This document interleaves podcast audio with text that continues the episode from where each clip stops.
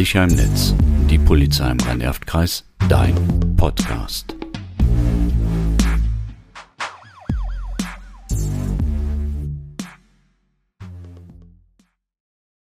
Hallo, mein Name ist Rainer Temburg. Willkommen zum Podcast der Polizei. Auf unserer Internetseite laden wir Sie ein, uns aktuelle Themen mitzuteilen.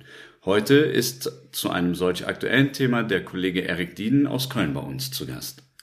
Vielen Dank für die Einladung. Ich arbeite in der Kriminalprävention in Köln im Bereich Cybercrime. Das passt gerade sehr gut. Schau mal, was ich gerade passend bekommen habe. Warte.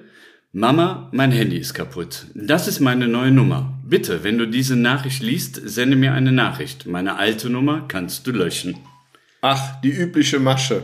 Dann lass uns doch mal darüber reden. Ja, sehr gerne. Vielleicht haben Sie auch solche oder ähnliche Mitteilungen schon mal bekommen. Eine Betrugsmasche, über die wir Sie heute aufklären möchten. Denn leider sind die Täter mit diesem Betrug über Messenger oder auch per SMS immer noch erfolgreich. Und das Dunkelfeld ist weitaus größer, da sich viele Opfer aus Scham nicht zur Polizei trauen. Deshalb möchten wir Sie in diesem Podcast über die Masche informieren und Tipps geben, wie Sie sich und andere schützen können. Ja, genau.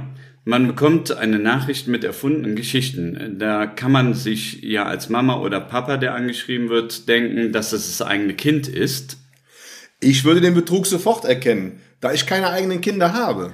Aber für die, die eigene Kinder haben, ist der Betrug nicht sofort erkennbar und man löscht die Nummer des eigenen Kindes und speichert die neue ab. Kurz darauf erhält man eine Nachricht. In dieser Nachricht fordert das angebliche Kind relativ schnell Geld und begründet dies mit einer Notlage.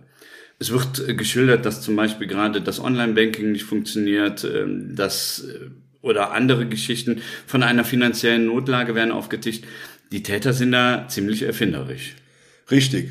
Und dann wird auch noch Druck aufgebaut. Es wird von Mahnungen oder von Inkassoverfahren gesprochen.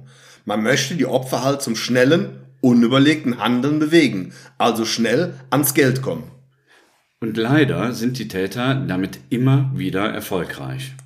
Wichtig ist, die Täter suchen sich die Opfer nicht gezielt aus. Die Rufnummern werden häufig von Computersystemen frei ausgewählt, denn letztlich sind fast alle Handynummern bereits vergeben. Da werden wahllos Handynutzer angeschrieben, von jung bis alt. Irgendwann wird schon jemand darauf hereinfallen.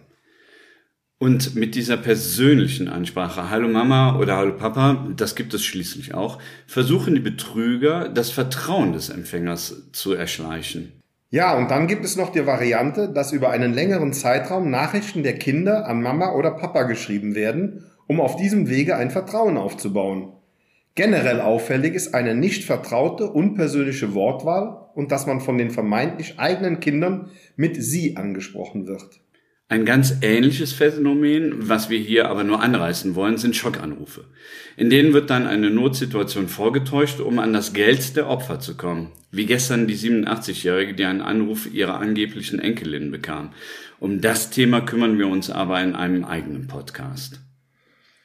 Egal wie, in den meisten Fällen fordern die Täter eine Blitz- oder Sofortüberweisung, die nicht zurückgeholt werden kann. Daher unsere Tipps, wie Sie sich schützen können. Wenn Sie solche Nachrichten empfangen, werden Sie misstrauisch. Speichern Sie die Nummer erst gar nicht. Fragen Sie bei der Person, um die es sich angeblich handelt, also meistens das Kind, nach. Das ist wohl der einfachste Weg. Rufen Sie einfach die Person unter der Ihnen bekannten alten Handy- oder Festnetznummer an. Seien Sie immer misstrauisch, wenn jemand Geld von Ihnen verlangt. Ob per Post, per Mail, am Telefon, per SMS oder Messenger. Nutzen Sie die Sicherheitseinstellungen Ihres Smartphones und seien Sie grundsätzlich sparsam mit der Herausgabe Ihrer Daten. Und falls Sie Opfer geworden sind, informieren Sie Ihre Bank und machen Sie, wenn es doch mal möglich sein sollte, gezahlte Geldforderungen rückgängig. Leisten Sie keine weiteren Geldzahlungen. Reagieren Sie nicht mehr auf weitere Kontaktaufnahme des Täters. Erstatten Sie Anzeige bei der Polizei. Löschen Sie die Nachrichten hierfür nicht.